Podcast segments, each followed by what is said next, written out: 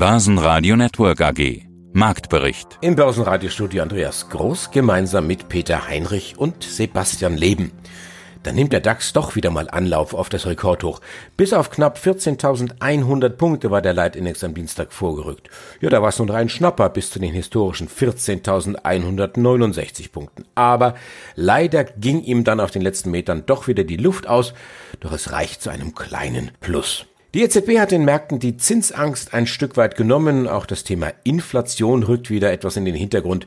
Die Teuerung in der Eurozone bleibt stabil bei 0,9 Prozent. Sie hören heute Jochen Stanzel, Chefmarktanalyst von CMC Markets, der den Markt durchaus positiv sieht. Außerdem den globalen Anlagestrategen Heiko Thieme, der in Wallung kommt, wie stümperhaft Deutschland mit Impfung und Lockdown vorgeht. Fondsmanager Uwe Eilers, der zu Vorsicht mahnt am Markt. Gordon Riske, der CEO von Kion, der Anleger mit Zahlen, Ausblick und Dividende erfreut. Und Thomas Scholl, Finanzverstand von Zum Tobel, der sich mit der Krise schon schwerer tut. Alle Interviews hören Sie außerdem in voller Länge auf börsenradio.de und in der Börsenradio-App. Hallo, mein Name ist Jochen Stanzl. Ich bin bei dem CFD-Broker CMC Markets äh, für die Analyse der Märkte zuständig. Wieder starke US-Börsen. Dow Jones plus 2%, S&P 500 2,4% plus, Nasdaq 3%. Ja, kann das auch dem DAX helfen? Wo kommt dieser Schub her? Der Schub kommt davon, dass ein bisschen als auch die Hoffnung ist, wer sich da viel Zeit damit hat, sich zu beschäftigen, hat ja mitbekommen, die Zinsen sind ziemlich deutlich gestiegen, vor allem in den USA von 0,3 Prozent auf zeitweise über 1,6 Prozent. Das nicht innerhalb von einer Woche, aber jetzt auf Jahresfrist. Und insbesondere sind die Zinsen ziemlich steil gestiegen, so über die letzte Woche hinweg. Und das hat Volatilität für die Aktien gebracht. Heißt, Volatilität ist so ein bisschen der Begriff für kommt Unsicherheit rein, die Schwankungen fangen plötzlich an, größer zu werden. Ähm, aber da muss man die Kirche auch im Dorf lassen. Also der DAX ist ja in der Nähe bei 14.000 Punkten, jetzt wieder drüber in der Nähe von Allzeithochs. Da fehlen eigentlich nur 200 Pünktchen. Also einen großen Schwitzkasten sind die Käufer hier nicht gekommen. Das ist eher so ein bisschen eine Konsolidierung. Was eigentlich schon wieder eine Stärke ist, weil normalerweise über den Schnitt der letzten ja, nur zwei Jahrzehnte kann man sich sogar anschauen, ist jetzt eigentlich eine schlechte Börsenphase bis zum 22. März, sessional eigentlich eine Zeit, wo man, sagen wir mal, eher den Kopf mal kurz in den Sand steckt und sagt, das gucke ich mir nicht an. Aber warum kommst du auf dieses Datum? Darf ich da mal nachfragen? 22. Das ist, März? Das ist das sessionale Muster. Also man kann wirklich die letzten fünf, man kann die letzten zehn, auch die letzten 20 äh, Jahre übereinander legen. Und interessanterweise ist da im Schnitt, muss man dazu sagen, das heißt nicht, dass das dieses Jahr auch so sein wird, aber im Schnitt geht es ab 22. März dann erstmal wieder in eine Rallye-Phase. Bis dahin ist saisonal eine schwache Phase, also im Durchschnitt fällt der DAX bis zum 22. März und dann sieht es eigentlich wieder besser aus. Und hier die Schlusskurse aus Frankfurt. Nach einer starken Vorstellung ging dem DAX am Ende dann doch die Puste aus, aber er rettet ein kleines Plus in den Feierabend 0,2 Prozent, 14.040 Punkte. Anders der MDAX, der dreht ins Minus 0,4 Prozent, geht hier in Runden 31.762 Punkte. Kleines Plus dagegen wieder in Österreich, der ATX 3.086 Punkte plus 0,3 Prozent. Der Gabelstaplerhersteller Kion hat im vergangenen Jahr einen Umsatzrückgang von 5% verbucht. Da ging es runter auf 8,3 Milliarden Euro. Das bereinigte operative Ergebnis brach ein, aber im laufenden Jahr will Kion wieder wachsen. Außerdem gibt's eine Dividende und einen knackigen Ausblick. Die Anleger honorieren das. Mit der Aktie ging's in der Spitze knapp 9% nach oben. Eine Aktie, die wir selten besprechen. Kion ja, dazu haben wir auch heute den CEO dazu. Konzernergebnis halbiert, Pandemie bedingt. Dafür erzielte der Gabelstaplerhersteller den besten Auftragseingang in der bisherigen Unternehmensgeschichte. Also das klingt schon zukunftsträchtig. Wie sieht denn die Chartanalyse der Aktie aus? Also wer Kion kennt, äh, kennt wahrscheinlich auch die 80 Euro Marke und äh, die haben wir ja sagen wir, seit Herbst letztes Jahr oder eigentlich, wenn man ein bisschen weiter zurückgeht in den Sommer, seither ist so eine Seitwärtsphase da auf hohem Niveau, muss man sagen. Und innerhalb dieser Seitwärtsschiebephase in, in diesem Chart, also, also mehr oder weniger gependelt zwischen, sagen wir mal, zwischen 65 und 80, innerhalb von der liegt eine Bodenbildung drin. Und das ist auch das, was jetzt äh, seit Jahresbeginn doppelt bestätigt wurde. Und zwar ist die 68 Euro Marke und 78 Cent, also 78, 68, 78. Darüber sind wir geblieben und sollten wir darüber auch bleiben, könnten weitere ja, Kurssteigerungen kommen. Die 80 Euro Marke ist ja kurz voraus und das ist so ein bisschen auch die, die Marke, wo so der Deckel eigentlich drauf ist seit einem Dreivierteljahr. Ja, also das, das sieht, sieht darüber tatsächlich konstruktiv aus. Heute geht's ja mit 6,8 Prozent auch nach oben. Also so 77,50 Euro. Da hängen wir jetzt gerade fest, ist ein Widerstand darüber, dann 82,89. Und darüber wäre dann die volle Auffächerung aus dieser Bodenbildung vom November, die 91,61. Also das sieht ganz gut aus. Ist natürlich jetzt auch wichtig, dass diese 77,50 hält. Ansonsten wäre nach unten dann die 74, 17, 72, 11. Das ist eben die Marken, die dann gehalten werden müssten. Und vor allem auch die 68, 78. Also es sieht im Moment gut aus. Sie versuchen auszubrechen und das äh, kann man beobachten, ob das dann auch gelingen wird. Mein Name ist Gordon Riske. Ich bin CEO der Kion Group hier in Frankfurt. Und um es gleich vorweg zu sagen, die Börse reagiert positiv auf die Jahreszahlen, Ausblick und Dividende, Aktie derzeit starke 8% im Plus. Wenngleich Sie ganz klar merken, Riske, die Pandemie hat das Geschäft belastet, das mit Flurförderzeugen erheblich, zweistellig gewachsen dagegen das Geschäft mit automatisierten Lagersystemen. Schauen wir uns die Zahlen an. Umsatz sinkt um 5,3%, das bereinigte EBIT bricht ein um mehr als ein Drittel. Unterm Strich verdient Kion 210,9 Millionen Euro, weniger als die Hälfte im Vorjahr. Beschreiben Sie doch mal bitte bitte mit Ihren eigenen Worten, wie sind Sie durch diese Krise gekommen bisher? Mit einem blauen Auge oder hat das Nasenbein auch irgendwo gelitten?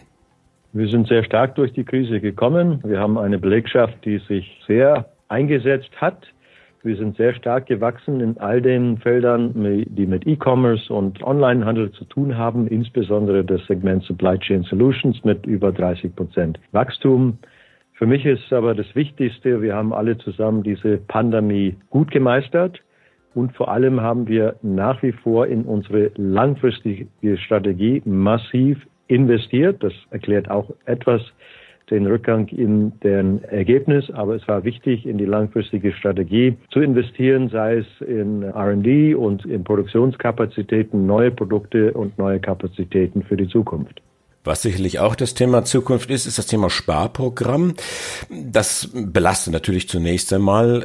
Können Sie beziffern, wie sehr so ein Sparprogramm belastet? Was kostet es jetzt und letztendlich, was soll rauskommen? Was werden Sie dann sparen? Gut, wir haben äh, gewisse äh, Teile der Firma, wo die Effizienz gesteigert werden muss, weil auch die Nachfrage teilweise eingebrochen ist und am wichtigsten unsere langfristige Wettbewerbsfähigkeit zu erhalten. Wir haben immer nach außen gesagt, wir erwarten über die kommenden Jahre einen niedrigen dreistelligen Millionenbetrag an Einsparungen. Und dafür haben wir einen ähm, höheren zweistelligen Betrag an Ausgaben für Sonderzahlungen und so weiter ausgegeben in dem Jahr 2020 und teilweise wird es auch in 2021 anfallen. Aber insgesamt sind wir ein Unternehmen deutlich auf Wachstum aufgestellt und das ist einfach wichtig, auch die Wettbewerbsfähigkeit immer äh, neu zu prüfen und aufrechtzuerhalten. Welche Rolle hat da jetzt die Corona-Pandemie gespielt bei dieser Prüfung der Wettbewerbsfähigkeit und bei der Größe des Sparprogramms? Gut, ich denke, die Pandemie hat in vielen Industrien verschärft, was ohnehin unterwegs war. Die, manche nennen das die digitale Transformation. Das ist bei uns schon auch lange Tagesgeschäft. Aber Tatsache ist, dass Kunden sehr genau anschauen, was die bezahlen wollen, die Wertigkeit. Und es sind immer mehr auf integrierte Lösungen fixiert. Und wir haben gewisse Branchen, wenn ich an Metall oder schwere Industrie denke, die doch sehr, sehr gebeutelt sind auch im Segment der Kurzfristmiete, wenn Sie keine Events haben, keine Konzerte, keine Formel 1 Rennen, äh, wo wir überall dabei sind mit Kurzfristmiete, hat das auch zumindest für das Jahr 2020 einen negativen Effekt gehabt. Die Daimler-Aktien führen den DAX an und kletterten auf den höchsten Stand seit fast drei Jahren. Daimler Trucks und der schwedische Lkw-Hersteller Volvo wollen gemeinsam Brennstoffzellenantriebe für schwere Lastwagen entwickeln. Die Daimler-Aktie klettert zweieinhalb Prozent. Heiko Thieme, globaler Anlagestratege. Wir haben ja auch noch einige Clubmitglieder, die sich wieder mit eingebracht haben. So zum Beispiel Antonio aus der Schweiz. Er fragt nach der Telekom, die ja zuletzt immer wieder auf der Empfehlungsliste stand. Und er sagt, allerdings bewegt die sich auch herzlich wenig. Wer da investiert hat, der bleibt irgendwie ja auf seiner ersten Tranche sitzen. Wer beispielsweise in der letzten oder in den letzten Wochen zugehört hat, die erste Tranche bei der Telekom investiert hat, da kam nichts mehr nach. Und Antonio fragt jetzt, kommt da jetzt nochmal der Ausbruch nach oben oder nach unten? Oder wäre es nicht sinnvoller, sich von dem Titel zu trennen und das Kapital anders anderweitig zu investieren. Er fragt dazu dann auch ganz allgemein, die Frage möchte ich gleich noch dazu hängen, gibt es denn überhaupt maximal Haltedauer, nach deren Überschreitung Sie sich von einer ertragslosen Aktie wieder trennen? Oder bleiben Sie so lange investiert, bis diese eben nach oben oder nach unten bewegt? Sehr gute Frage vom Antonio. Und folgendes. A, Telekom. Telekom ist bei mir unverändert auf meiner Liste drauf und habe da also keinen Grund zu sagen, ich gehe davon ab. Diese Aktie wird von mir weiterhin empfohlen als Position im Portfolio. Bei 15 Euro liegt sie. Dividendenrendite ist hier 3% zurzeit. Das heißt, man hat also hier auf dieser Basis wird man fürs Waffen bescheiden, aber nicht äh, kleinlich bezahlt. Und für mich ist das Kursziel erstmal 50 Prozent ungefähr, also 22,5 Euro. Zeitraum 9 bis 15 Monate. Ist das garantiert? Nein. Wie jede meiner Prognosen. Nichts ist garantiert. Es sind rein gefühlte Zahlen, die man vom Kursgewinnverhältnis sich errechnen kann, obwohl das Kursgewinnverhältnis hier bei 17 oder 18 zurzeit nicht war, äh, nicht ganz billig ist. Nicht? Autowerte kriegt man für ein KGV, das liegt unter 10. Also da muss man auch differenzieren. Nur der Punkt der Deutschen Telekom ist folgendes. Ein Beamtenunternehmen gewesen, teilweise noch, aber es restrukturiert sich, hat ja nur noch lange Zeit, schon 25 Jahre immerhin seit 1996, seitdem es dann die Börse ging, dass man hier sagen kann, dieses Unternehmen wird sich mausern. Brauchen wir Telefonie? Die Antwort ja. Brauchen wir Mobilfunk? Ja. Brauchen wir Handys? In dem Sinne ja. Wer sind die Anbieter? In Deutschland unter anderem, nicht unter anderem, sondern mit an erster Stelle. Neben Vodafone ist es die Deutsche Telekom. Und dann hat sie eben den Kicker sozusagen, das ist die Tochtergesellschaft, die T-Mobile in den USA. Und die Deutsche Telekom ist eine billigere Eintrittskarte, als direkt sich die T-Mobile in den USA zu kaufen, die schon nicht mehr billig ist, weil sie eben fantastische Zahlen vorlegt. Aber sie hat sich fast aus dem Nichts nichts heraus den zweitbesten Mobilanbieter in Amerika gemacht und verdrängt vielleicht auch Bereisen und AT&T. Also da ist ein echter Konkurrenzkampf dran und die sind innovativ und sind gut aufgestellt, nachdem sie sich mit Sprint zusammengetan haben. Also kurzum, das ist eine Erfolgsstory. Jetzt ist die Frage, wann schmeckt das dem Markt? Das ist nichts Aufregendes, das ist nicht Hightech, ist zwar auch Hightech mit verbunden, aber generell ist die Telefonie dem eine Rolle spielt, Kommunikation etc. Und für mich würde es eben heißen, dass man hier tatsächlich einen Anstieg sieht, den man seit Jahren Jahre nicht gesehen hat. Den vollständigen Beitrag hören Sie als Clubmitglied heiko-thieme.club. HelloFresh ist einer der Corona-Gewinner und profitiert von starker Nachfrage. Umsatz verdoppelt auf 3,8 Milliarden Euro. Das Nettoergebnis geht durch die Decke von minus 7 auf plus 351 Millionen Euro. Die Aktie hat sich im vergangenen Jahr beinahe vervierfacht. Heute gibt's kräftige Gewinnmitnahmen. Am Dienstag gab's kräftige Gewinnmitnahmen. Schauen wir uns charttechnisch noch andere Aktien an. Zahlen von Zoom zum Beispiel. Klar, Zoom, klassischer Pandemiegewinner. Die Aktie konnte bis zu 11 Prozent nach den Zahlen zulegen. 370 Prozent Umsatzzuwachs im letzten Quartal. Ja, wie kritisch muss man denn mit dieser Aktie umgehen?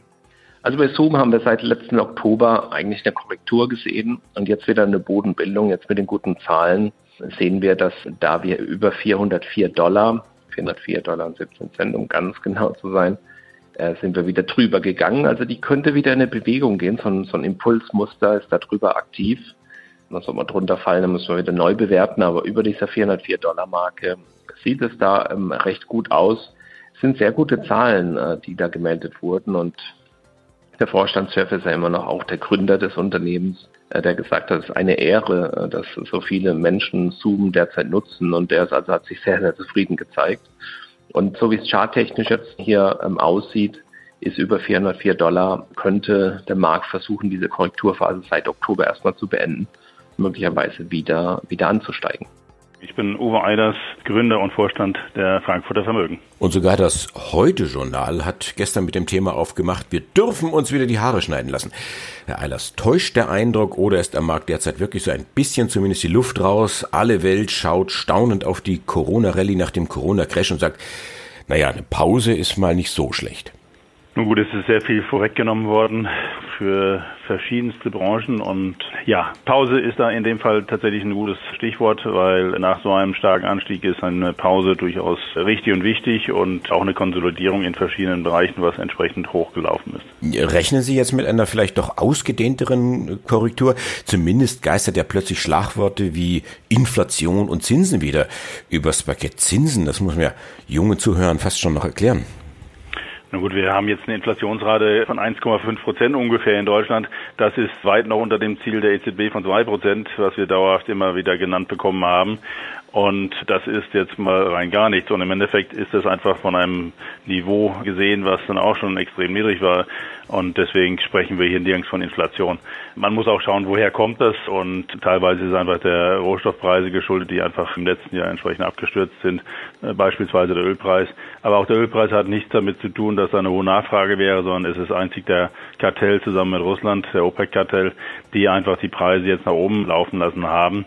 Und solange da die Einigung da ist, ist es schön für die Produzenten, aber äh, sobald dann doch wieder mehr Öl gefördert wird, dann geht es auch wieder entsprechend nach unten. Also das ist noch alles sehr wackelig und auch die anderen Rohstoffpreise, da muss man einfach mal abwarten. Gerade die Industriemetalle sind zwar nachgefragt, aber dennoch, das ist jetzt nicht nachhaltig eine Inflationsrate, die irgendwo Angst machen sollte.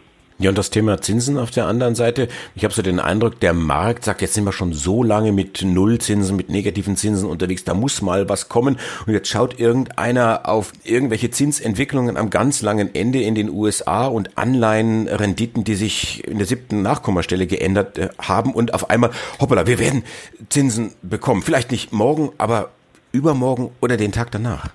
Nun gut, ich meine, man muss ja eins sehen. Ich meine, die Zinsen waren in der langen Historie immer entsprechend über den Inflationsraten. Das heißt, wir haben immer einen Realzins irgendwo um die ein Prozent mindestens gehabt bei Staatsanleihen. Und das haben wir natürlich seit langem nicht. Und das liegt einfach daran, weil die Notenbanken natürlich die Zinsmärkte komplett manipuliert haben, egal ob in den USA oder auch in Europa. Deswegen ist es einfach eine Frage, ob die Notenbanken den Markt weiterhin manipulieren oder nicht, weil die haben einfach die Macht, dies zu tun. Das heißt, wenn die EZB sagt, nein, wir wollen einen Zins haben bei, was weiß ich, minus 0,3 Prozent, 0,5 Prozent im Minus am langen Ende, dann wird das so sein, weil dann wird entsprechend gekauft. So, und dasselbe geht in den USA. Deswegen ist da abhängig und die Aussagen der Notenbanken waren auch eindeutig, dass sie einfach weiterhin nicht daran interessiert sind, dass die Zinsen entsprechend steigen. So, und deswegen wird das wahrscheinlich auch nicht wesentlich kommen. Und diese Anstiege in den USA von 1 auf 1,5 Prozent im Zehnjahresbereich ist jetzt nicht dramatisch. Ja, nochmal schnell zum DAX zurück. Ist denn diese, diese Marke 14.000 wirklich so wichtig oder einfach nur schön rund und leicht zu merken? Welche Marken sind denn wichtig im DAX?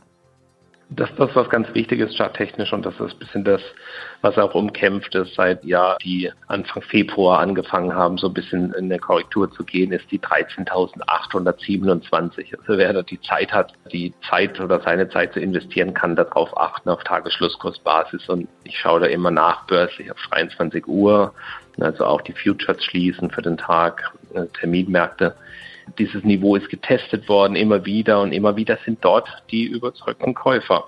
Die sagen, okay, jetzt ist es ein bisschen runtergekommen, ich will sowieso Aktien kaufen, also tue ich das jetzt, wo ich günstiger reinkomme.